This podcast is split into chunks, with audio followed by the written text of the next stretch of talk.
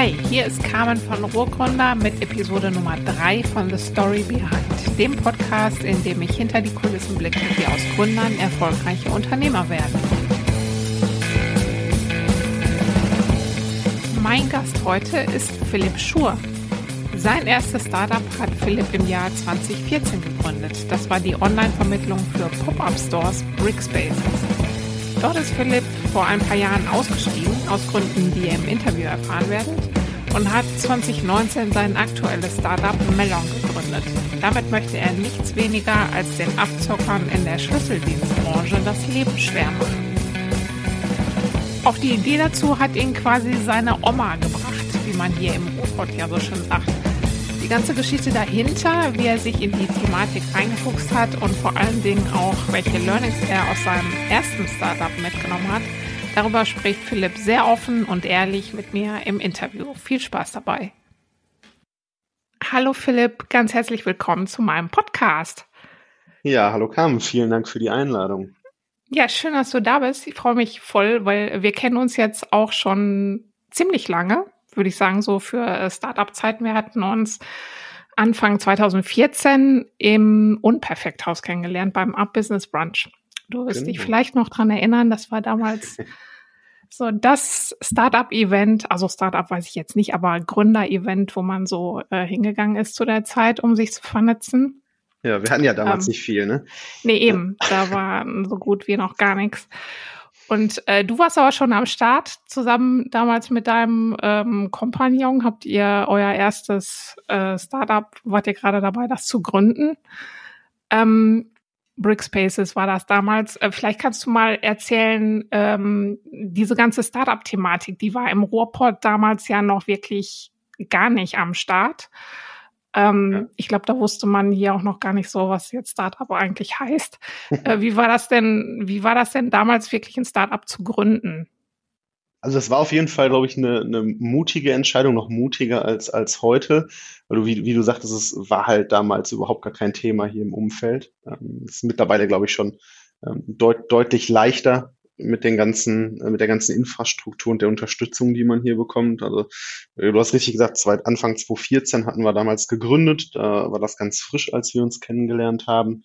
Es war ein Startup zur Vermittlung von Pop-up-Stores und ähm, Genau, also das war halt wirklich so, man, hat halt überall eigentlich eher auf, auf Unverständnis äh, ist man da gestoßen.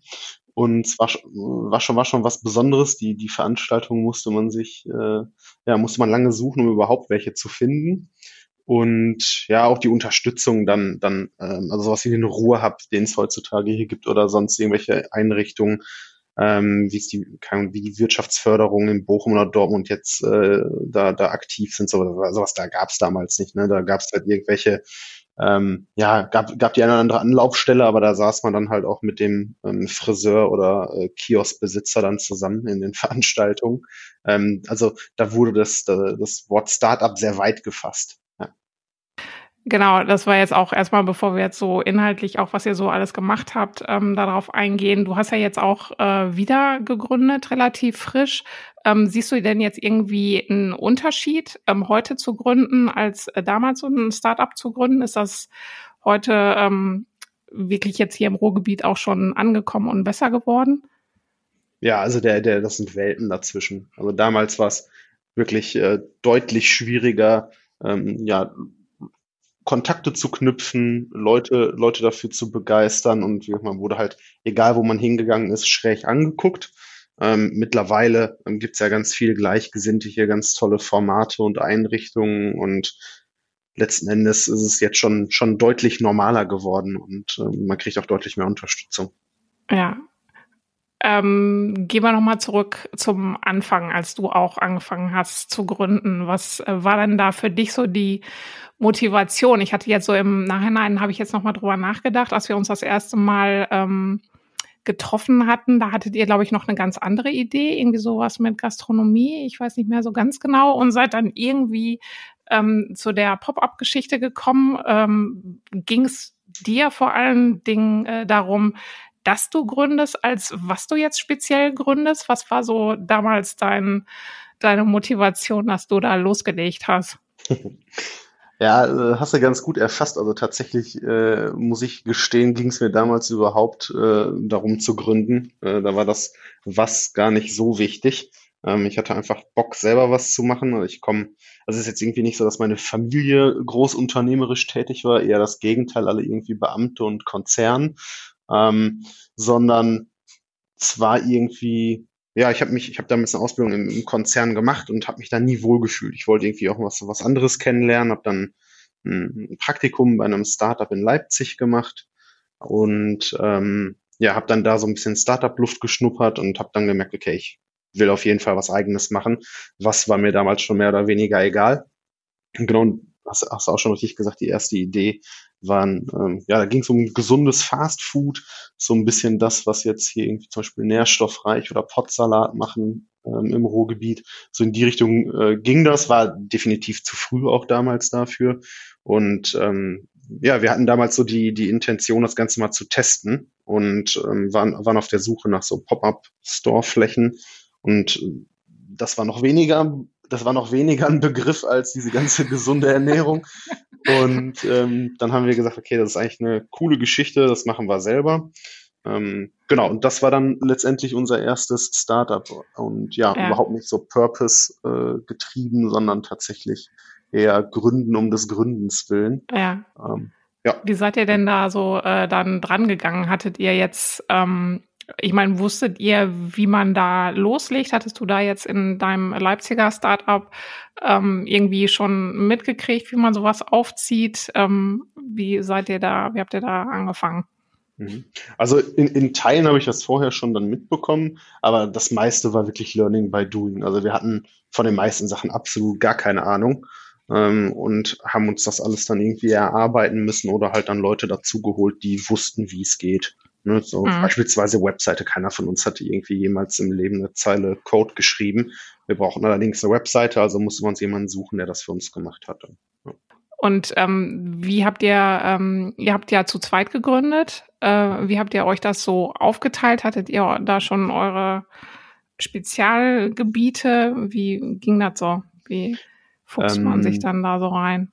Ja, ganz, ganz am Anfang haben wir es ehrlicherweise nicht aufgeteilt. Also da haben wir einfach das gemacht, was gerade angefallen ist und das hat sich dann alles später herauskristallisiert, wer, in, wer welche Bereiche übernommen hat. Ähm, genau, also das kam erst mhm. deutlich später. Mhm. Ihr habt ja jetzt, also ich habe so das Gefühl, ihr habt ähm, da auch so ziemlich alles mitgenommen was äh, sich dann so im Ruhrgebiet auch euch geboten hat. Alles Gute, aber auch so ein paar schlechte Sachen.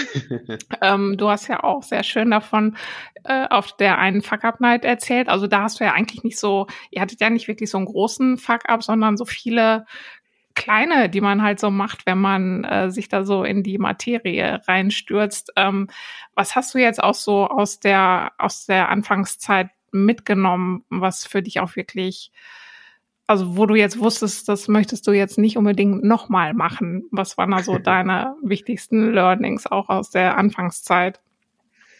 Ähm, boah, also aus der Anfangszeit ist äh, schwierig zu sagen. Du hast recht, da waren schon einige, äh, mehrere Fuck-ups bei. Ähm, ich glaube, gerade im P Thema Personal, dass wir am Anfang erstmal ähm, ja, Leute an Bord geholt haben, ohne wirklich zu gucken, ob da irgendwie so der Fit zu der Unternehmenskultur ist. Ähm, das war auf jeden Fall, ähm, ja, gab es un, un, einige unschöne Geschichten dann in dem Zuge, aber ähm, so da, da achte ich heutzutage äh, deutlich mehr drauf. Ja, ich glaube, was das größte Learning war, was, was wir da gezogen haben, oder was ich da für mich gezogen habe, war einfach, dass ich nichts mehr gründe, ähm, ja, wo ich diesen Purpose nicht habe, also wo ich so wirklich dahinter stehe und dran glaube. Ähm, es hat unheimlich Energie in den ganzen Jahren gezogen. Und ähm, ja, hat am Ende auch einfach, einfach keinen Spaß mehr gemacht. So, das würde ich halt nicht nochmal machen, so in dem. Mhm. Ja. Genau, du bist ja irgendwann dann auch ähm, ausgestiegen. Ihr seid ja auch nach Düsseldorf gegangen, dann ähm, aus Gründen wahrscheinlich, weil Pop-Up hier im, in, im Ruhrgebiet wahrscheinlich noch weniger bekannt war als dann in Düsseldorf. Kannst du da ein bisschen erzählen, was sich da auch ähm, dann bewogen hat, auszusteigen? Ja, klar, gerne. Ähm, genau, wie du es gesagt hast, wir sind, sind von Essen nach Düsseldorf gezogen, weil, wir, weil da die Startup-Szene schon deutlich weiter war und wir uns davon auch mitarbeitertechnisch relativ viel versprochen haben.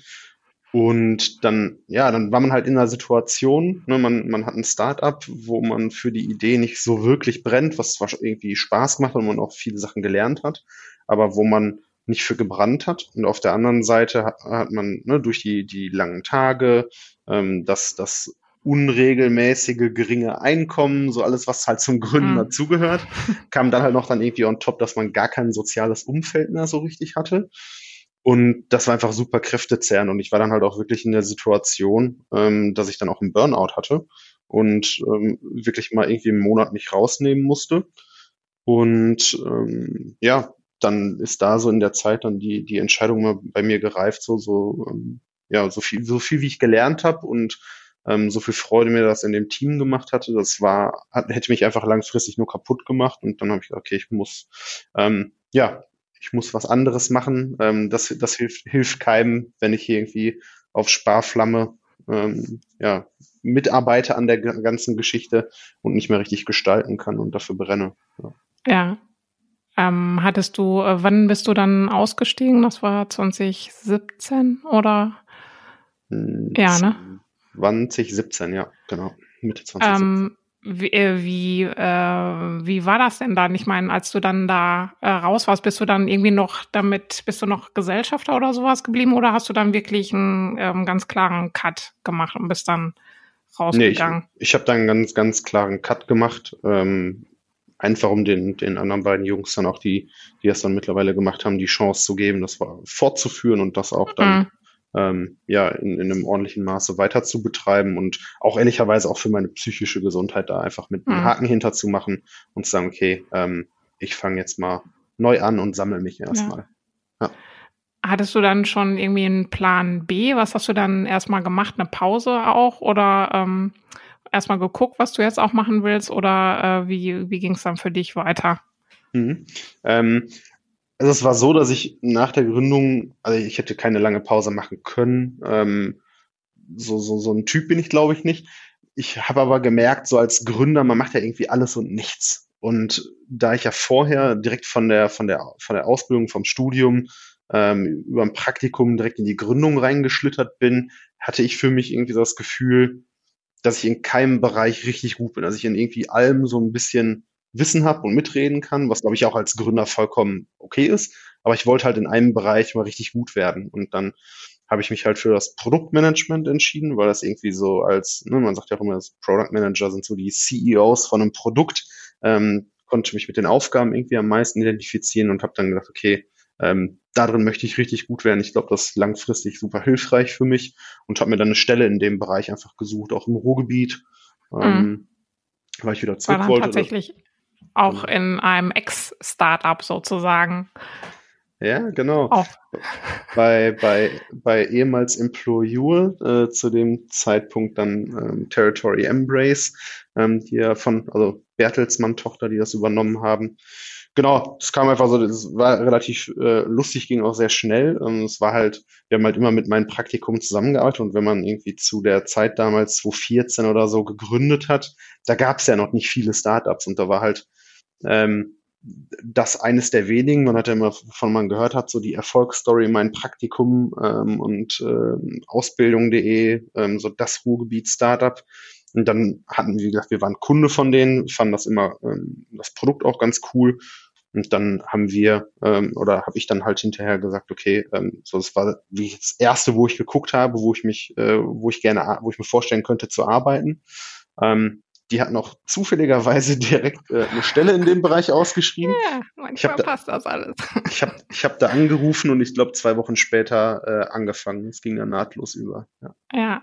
Ähm, wie war das dann für dich? Man, hast du dann tatsächlich auch das gelernt, was du, äh, wie du das geplant hattest, dass du wirklich da in so ein Thema mal wirklich tief äh, eintauchen konntest? Und wie war das für dich dann auch tatsächlich mal wieder angestellt zu arbeiten? ähm, also es war für mich super angenehm, angestellt zu arbeiten, weil einfach so, so ein bisschen Druck raus war. Ne? Also ich habe monatlich einfach ein äh, geregeltes Gehalt bekommen. Ähm, so, das war einfach echt super entspannt. Ich hatte geregelte Arbeitszeiten, ähm, hatte ein äh, großes, junges Team um mich herum. Das war super angenehm für mich und konnte echt mal wieder so ein bisschen runterkommen. Und gleichzeitig war es aber auch genau die richtige Entscheidung, war super lehrreich. Ich hatte das äh, Glück, dass ich da ähm, Vorgesetzte hatte, die ähm, ja auch gezielt nach so jemandem gesucht haben, der auch so, ein, so einen Gründer-Background hatte, um so ein bisschen den Drive da reinzubekommen. Und das hat einfach super gut gepasst. Ich habe da super viel lernen können und auch super viel mitnehmen können und für die zukünftigen Aufgaben. Ja. Ja, und wie lange hast du dann da ähm, gearbeitet, bis du dann äh, wieder gegründet hast? Ja, knapp über zwei Jahre genau, war ich da. Ja.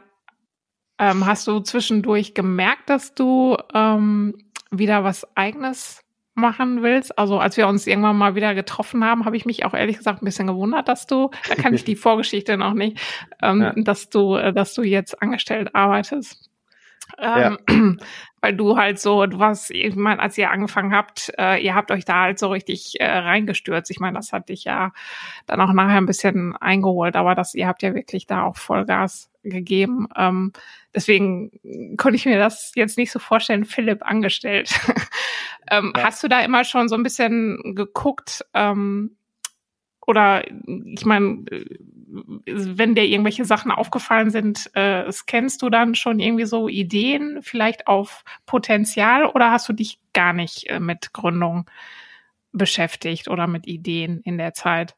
Ja, also in der Anfangszeit habe ich mich bewusst gar nicht damit beschäftigt, weil ich, ähm, aber da, auch da war mir schon klar, früher oder später werde ich wieder gründen. Das war halt aber dann der Vorsatz, den ich mir irgendwie äh, genommen hatte, nur noch zu gründen, wenn ich wirklich die Idee kommt, an die ich wirklich glaube und wo ich hinterstehe und wo ich irgendwie auch was mit bewegen kann, ne, äh, was ändern kann. Und ja, gegen, gegen Ende der zwei Jahre, ich glaube so, ja, nach, nach anderthalb Jahren, da habe ich schon gemerkt, okay, so langsam kribbelt's wieder. Ähm, so, wenn jetzt eine Idee kommt, ähm, hinter der ich stehe, dann why not? Ja. Mhm. Und die kam. Und dann kam sie, deine genau. Oma. genau. Ja. Das ist ja, ich meine, so eine, das ist eine coole Geschichte. Deine Oma musste sich aussperren, um äh, dir eine neue Idee zu schenken. ähm, ja. wie, wie war das denn? Also de, deine Oma hat sich ausgesperrt, hat äh, einen Schlüsseldienst rufen lassen und hat richtig ähm, Kohle latzen müssen. So der Klassiker, ähm, die Abzocke-Geschichte. Mhm. Ähm, wie wie kam, also wie äh, ging das dann sofort bei dir los, dass du gedacht hast, ähm, da ist jetzt irgendwie eine Idee oder wie war so diese Transformation von ist passiert und ähm, da mache ich jetzt was draus? ähm, nee, genau, du hast ja schon ganz, ganz, ganz richtig erzählt, meine äh, Großmutter hatte sich da ausgesperrt, wurde äh, total abgezockt, musste irgendwie über 400 Euro für eine Türöffnung zahlen, die nicht mehr als 100 Euro hätte kosten dürfen.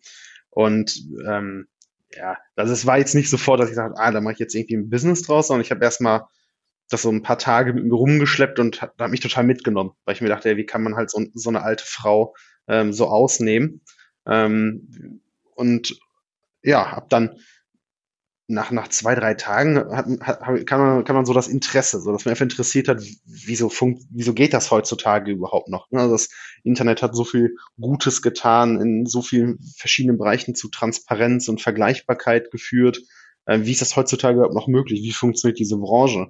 Und dann habe ich ähm, ja angefangen zu recherchieren, äh, mich da einzulesen und habe dann ähm, ja schnell gemerkt, dass es wirklich ein, ein akutes Thema ist und wenn, wenn auch jetzt irgendwie vielleicht nicht ein super sexy Thema für Startups, aber ist ein, äh, auf jeden Fall besteht da ein großes Problem. Ähm, hab, hab dann ähm, gedacht, okay, gucken wir mal, ob uns dafür eine Lösung einfallen würde ähm, und habe es dann äh, wirklich äh, ja möglichst lean äh, getestet. Also ich habe im, im, ersten Step habe ich Interviews geführt mit ähm, ja mit Schlüsseldiensten, mit dem äh, äh Schlüsseldienstverband mit ähm, ja, diversen Kunden. Also ich habe einfach mal Umfragen rausgehauen, natürlich alles irgendwie unter dem Vorwand, äh, für meine Masterarbeit zu brauchen. Mhm. ähm, und habe da, hab dann, hab dann äh, Feedback eingesammelt ähm, und habe dann im nächsten Schritt einfach mal mit WordPress zwei, drei Prototypen gebastelt mit unterschiedlichen Lösungsansätzen, ähm, die, ich, die ich mir hätte vorstellen können. Habe dann da, ähm, das hat mich irgendwie ein Wochenende dann gekostet, ähm, aber inzwischen das, kannst du Webseiten bauen. Ja, Word, WordPress krieg ich noch hin. Ja, ähm, ja dann habe ich einfach Werbung draufgeschmissen und geguckt, was irgendwie am besten funktioniert. Ne? Und da ist dann halt am Ende ähm, eine Lösung bei hängen geblieben und äh, dann habe ich das so ein bisschen reifen lassen, immer wieder mal mit ein paar Leuten abgeklopft, wo ich äh, glaube, dass die Ahnung haben und habe dann ähm, irgendwann den Entschluss gefasst, okay, das mache ich. Damit, dass das packt mich, da löse ich ein gesellschaftliches Problem mit, ähm, wo ich den Menschen mit helfen kann. Das ist eine Geschichte, wo ich irgendwie eine Identifikation mit habe, wo ich am Ende auch wirklich weiß, wofür ich jeden Morgen aufstehe, was mir wichtig ist. So und dann ähm, habe ich da wie gesagt, auch das, das ähm, wirtschaftliche Potenzial drin gesehen. Wie gesagt, ist jetzt äh, nicht das, das die Multimilliarden-Dollar-Idee, aber das muss es am Ende auch nicht sein. Das kann man trotzdem zu einem relevanten ähm, Business ausbauen, auch ähm, einem skalierbaren. Ähm, genau. Das hast du dann erstmal auch so nebenbei gemacht. Du hast äh, ganz normal gearbeitet und so nach Feierabend und am Wochenende äh, hast du dich dann da dran gesetzt und hast ein bisschen genau, getüftelt. Genau. Bis ich gemerkt habe, dass ich ähm, ja, da jetzt ein bisschen mehr Zeit investieren sollte, weil man sonst nicht vorankommt. Genau bis zu dem Punkt habe ich das alles irgendwie so nebenbei gemacht. Und irgendwann gesagt, habe ich dann, habe ich dann gemerkt, okay, ich muss jetzt mehr investieren und dann, ja, habe ich gekündigt. Mhm. Was war das für ein Gefühl, zu kündigen? ähm, ja, war, schon, war schon cool. Also ich war dann halt schon in, ich habe mich deutlich besser vorbereitet gefühlt. Ähm, ja. ich, ich war jetzt dann auch durch, durch äh, das, was an Kohle da erstmal reingepackt wurde in die Company, auch jetzt erstmal durch einen Runway. Also ich habe mich gut damit gefühlt ähm, und es hat einfach Spaß gemacht. Also klar war es schade, irgendwie die Kollegen ähm, ähm, dann erstmal zurückzulassen, mhm. aber ähm, ja, so auf, äh, auf zu neuen Ufern, da sind dann äh, sind ja schöne neue Sachen dadurch entstanden. Dann, ja, ja. Ähm, du hast dann auch erstmal ähm, oder du hast überhaupt äh, alleine gestartet. Das war jetzt auch ähm, ein Novum. Äh, wie war das denn jetzt auch? Ich meine, ähm, also was, was ich bei dir wirklich sehr beeindruckend finde, also du hast dich wirklich auch so von der Persönlichkeit, finde ich, total verändert vom Anfang äh, bis, bis heute.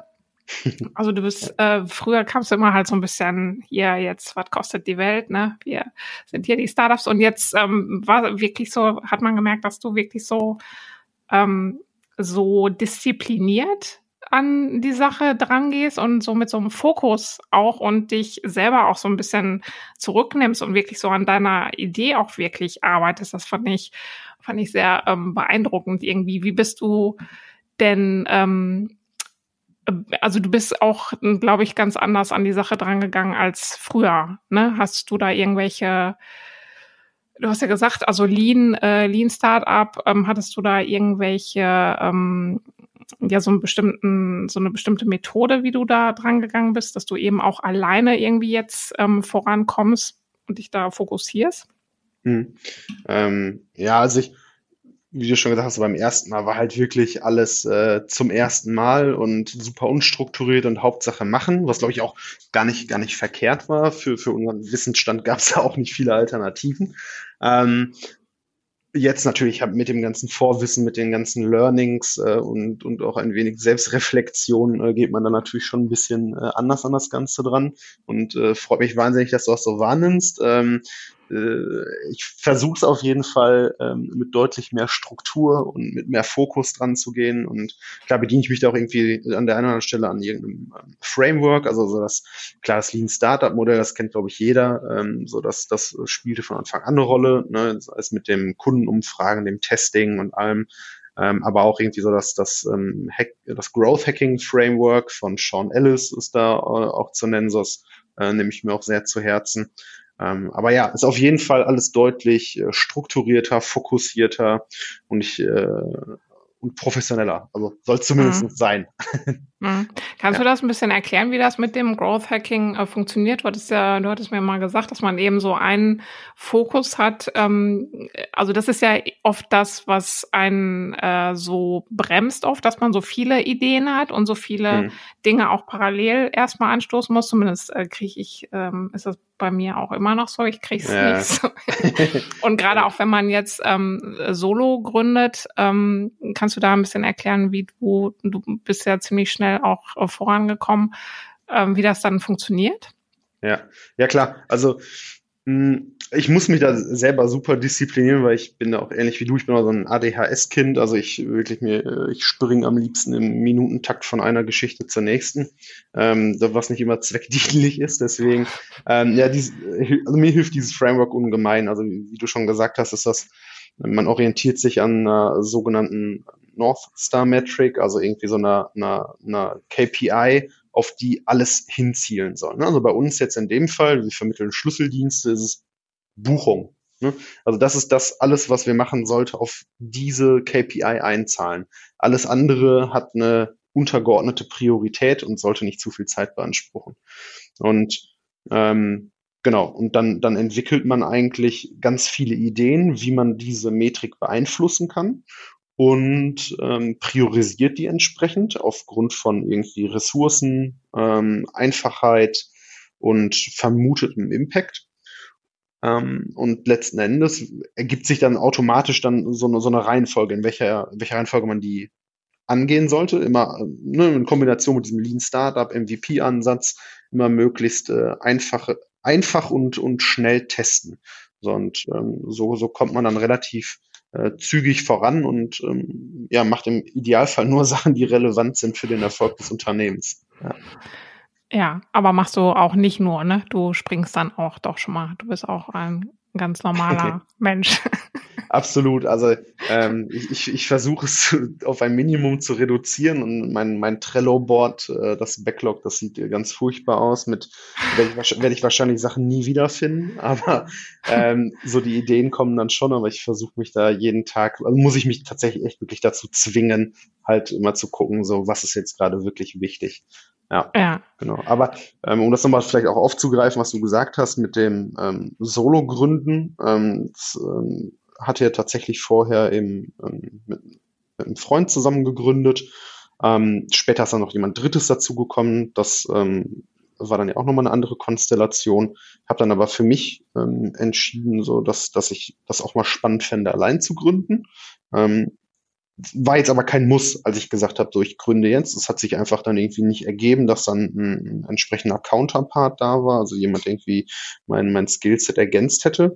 Ähm, so, wenn sich da äh, zukünftig noch was ergibt, so fürs Team, würden wir bestimmt irgendwie noch jemanden dazu nehmen, aber ähm, damals wollte ich jetzt auch keine Zeit verlieren, ähm, groß auf der Suche. Ich habe mir gedacht, okay, das äh, kriege ich irgendwie auch so ähm, schon auf die, auf die Bahn, so den MVP und habe dann halt alleine gegründet. Aber es ist auf jeden Fall ganz, ganz andere ähm, Herausforderung. Also es ist halt, muss man so ehrlich sein, ist halt schon ähm, psychisch auch belastend, ne? weil du du hast du hast halt niemanden mehr, mit dem du dich austauschen kannst, ähm, beziehungsweise klar ähm, muss man sich irgendwie andere Leute ähm, und und Feedbackgeber suchen, aber du hast jetzt irgendwie keinen Partner in Crime, ähm, mit dem du durch dick und dünn gehst. Du hast ähm, keinen, der dich aufbaut, wenn es mal scheiße läuft ähm, oder auch mal runterholt, wenn es gut läuft. Ja, und man, man kann sich halt auch nie, hinter niemandem mehr verstecken. Ne? Also das ähm, ist, ist, ist, ist glaube ich, ganz gut für die Produktivität.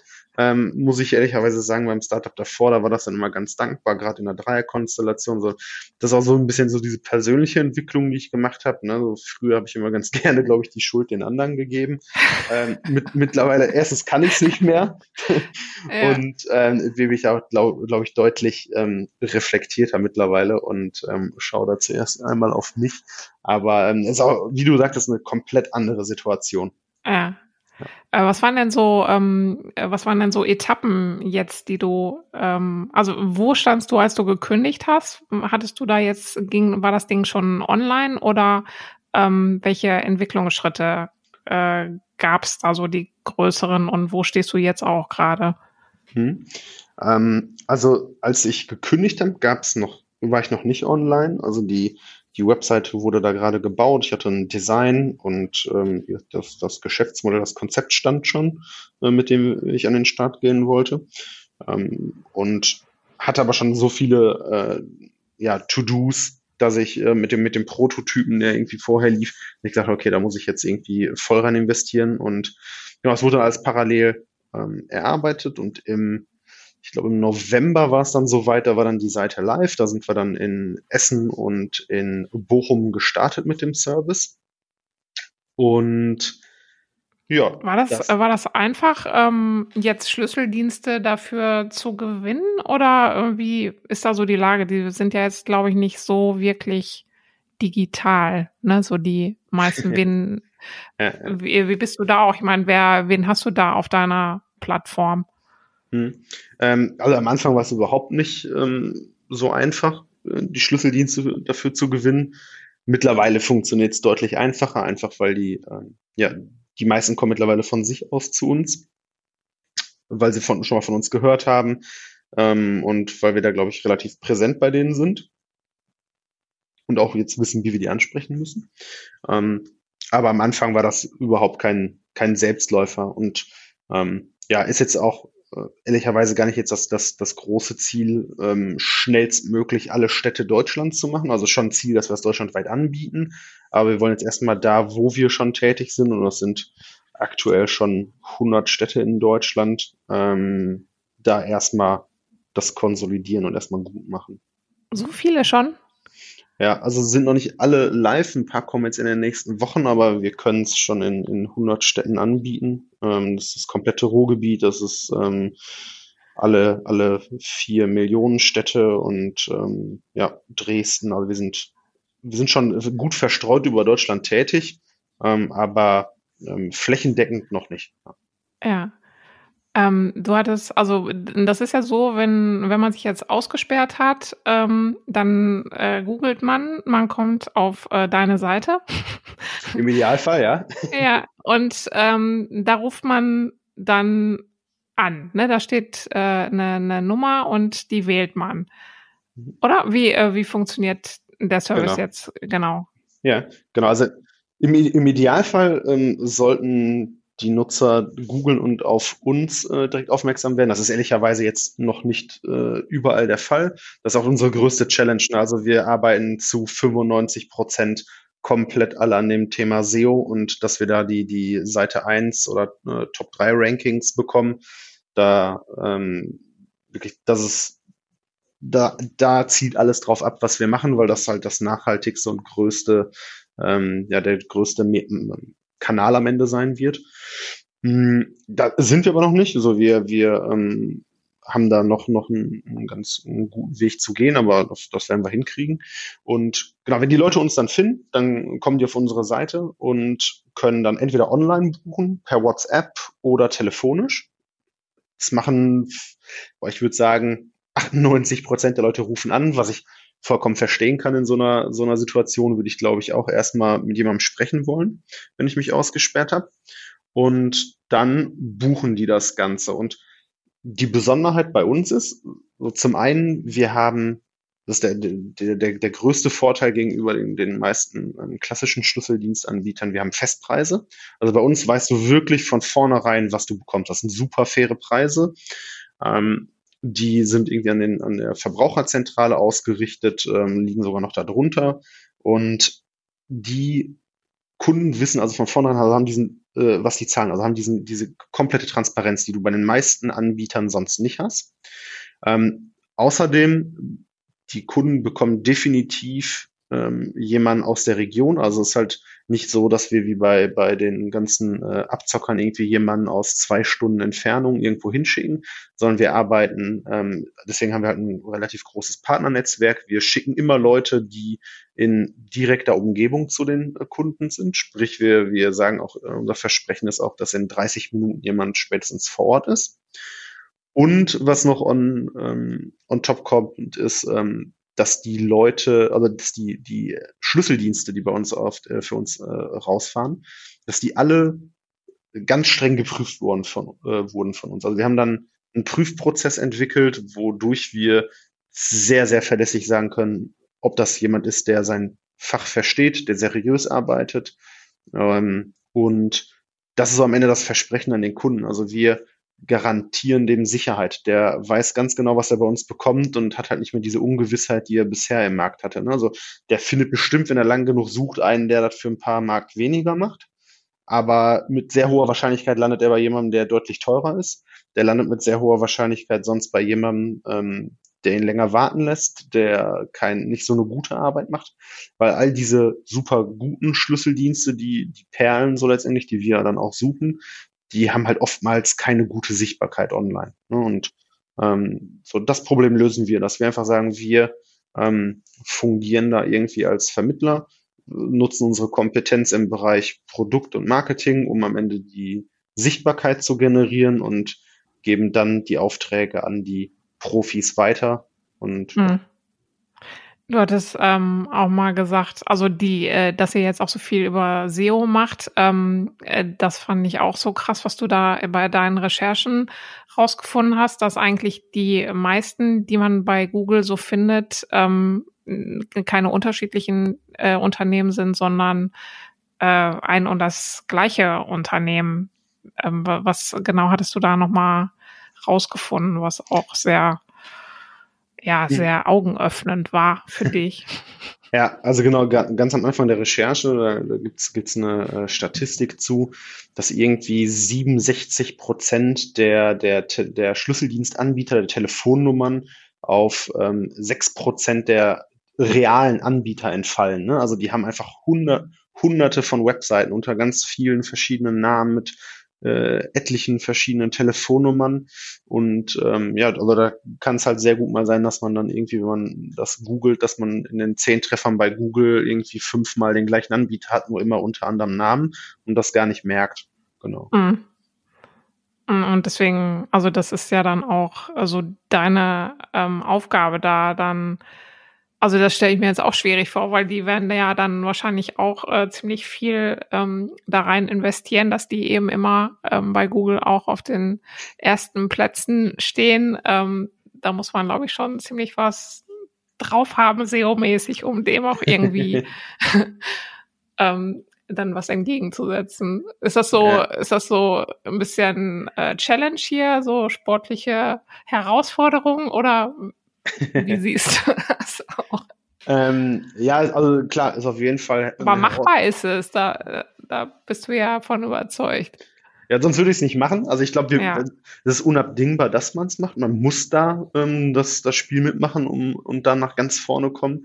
Ähm, weil am Ende ne, so 70 Prozent der Leute, äh, so Statistiken, sagen so Statistiken, also mindestens 70 Prozent der Leute googeln halt in der Situation. Ne? Also hat jetzt irgendwie keiner Telefonbuch unterm Arm klemmen ähm, sondern die Leute googeln einfach. Und da musst du dann präsent sein. Und, und klar, wenn da die Abzocker aktuell sind, dann muss es halt ähm, das Ziel sein, an denen vorbeikommen und denen das Wasser abzugraben. Und wie du schon sagst, die investieren da ähm, gut, die haben ja auch alle eine gute Marge, wenn sie die Leute abzocken. Ne? Da ist ja dann auch irgendwie genug für eine, für eine, für eine, Marke, für eine unseriöse Marketingagentur dann am Ende drin, die den Auftrag übernimmt. Aber ähm, ja, klar, also ich glaube, dass wir besser sind und dass wir das hinkriegen, sonst will ich es nicht machen. Ja. Mhm. Äh, wie viel seid ihr jetzt schon? Du redest immer von wir, jetzt bist du nicht mehr alleine. Du hast ähm, schon Leute an Bord. Ähm, genau, wir sind jetzt aktuell zu viert. Ähm, das sind allerdings ähm, erstmal Praktikanten, Werkstudenten, ähm, die da mit mir arbeiten. Ähm, genau, und im Laufe des Jahres soll dann im Idealfall auch die ersten Festangestellten dazukommen. Ja. Ähm, jetzt hatte ich gerade äh, äh, die wieder so eine so eine Krisenzeit erwischt. Also Corona ist jetzt wahrscheinlich auch ähm, nichts, was dir so unbedingt in die Karten spielt. Äh, wie funktioniert, äh, wie hat dich das erwischt und wie ähm, gehst du da auch mit um? Ja. Ähm, Oder hat sich vielleicht gar nicht so extrem erwischt, aber wahrscheinlich, wenn die Leute alle zu Hause bleiben. Dann schließt sich keiner aus, ja. ja. Das äh, schon, war schon äh, relativ doof für mich. Ähm, gut, gut für die Kunden, schlecht für mich dann in dem Fall. Aber ähm, klar, das hat man schon gemerkt. Also in, ich glaube, in was im März hatten wir ähm, einen sehr, sehr starken Rückgang an, an Buchungen. Aber wir haben zum Glück irgendwie im Polster jetzt noch ähm, was, was ausreicht. So, also wir haben jetzt nicht mit den Einnahmen in den Monaten geplant, zum Glück äh, in dem ganzen Case, so dass das jetzt nicht, nicht gravierend für uns war. Aber war natürlich auch frustrierend, ne? auch fürs Team irgendwie, dass man da Sachen macht und äh, da nicht vorankommt. Wo wir es gemerkt haben, so war ganz klar, so wenn wir, wenn wir das Thema ähm, SEO-Bedenken. Wir machen sehr viel Outreach für ähm, eine Studie, die wir publiziert haben, ähm, um da irgendwie natürlich auch Backlinks zu generieren. Und da hat man irgendwie nur Absagen bekommen, weil irgendwie alle Journalisten nur auf dem Thema Corona sitzen. Das hält irgendwie auch bis, bis heute noch an. Ähm, das hat natürlich, bremst uns natürlich auch aus, weil das natürlich dann auch wieder Einfluss auf unser Ranking hat. Hm, wo es einen positiven Effekt äh, ehrlicherweise hat, ist bei den äh, Schlüsseldiensten, ähm, die mit uns zusammenarbeiten, weil wir unheimlich viele Bewerbungen bekommen. Also ähm, gerade zu der Hochzeit haben wir täglich mehrere Bewerbungen von Schlüsseldiensten aus ganz Deutschland bekommen, einfach weil die selber auch keine Aufträge hatten und auf der Suche, Suche waren nach mehr, mehr Aufträgen. Und deswegen kamen die dann ähm, noch stärker zu uns. Das war dann so das, das Positive, was man dem abgewinnen konnte. Aber ja klar, also zusammengefasst, äh, also es hat uns auf jeden Fall stark ausgebremst, war frustrierend, äh, aber zum Glück haben wir mit der Kohle nicht gerechnet im Business Case, ähm, der sehr konservativ äh, geplant ist, so dass wir ähm, da jetzt nicht irgendwie in die Bredouille kamen. Ja. Mhm. Ähm, so generell, ich meine, du bist ja auch so ein bisschen äh, krisenerprobt. Ähm, also kommst du besser heute mit Krisen vielleicht klar als äh, früher? Reagierst du heute irgendwie anders, auch wenn, wenn jetzt sowas kommt? Oder ähm, wie hat sich überhaupt so dein, deine Art, ähm, jetzt ein Unternehmen zu führen, auch geändert? Wie fühlt sich das heute an? Wie hat sich das früher angefühlt? Was bedeutet ja. das für dich, so Unternehmer zu sein auch?